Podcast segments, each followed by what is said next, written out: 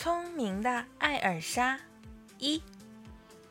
从前有一个人，他有个女儿叫聪明的艾尔莎。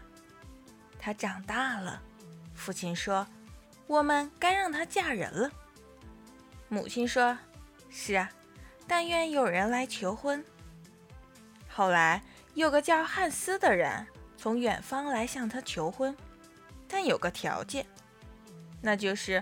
聪明的艾尔莎必须是真正的聪明才行。父亲说：“啊，她充满了智慧。”母亲说：“她不仅能看到风从街上过，还能听到苍蝇的咳嗽。”汉斯于是说：“好啊，如果她不是真正聪明，我是不愿意娶她的。”他们坐在桌边吃饭的时候，母亲说。艾尔莎，到地窖里拿些啤酒来。聪明的艾尔莎从墙上取下酒壶，往地窖走，一边走一边把酒壶盖敲得叮叮当当的，免得无聊。来到地窖，他拖过一把椅子，坐在酒桶跟前，免得弯腰，弄得腰酸背痛的或出意外。然后。他将酒酒壶放在面前，打开酒桶上的龙头，啤酒往酒壶里流的时候，他眼睛也不闲着，四下张望。他看到头顶上挂着一把钉子子锹，是泥瓦匠忘在那儿的。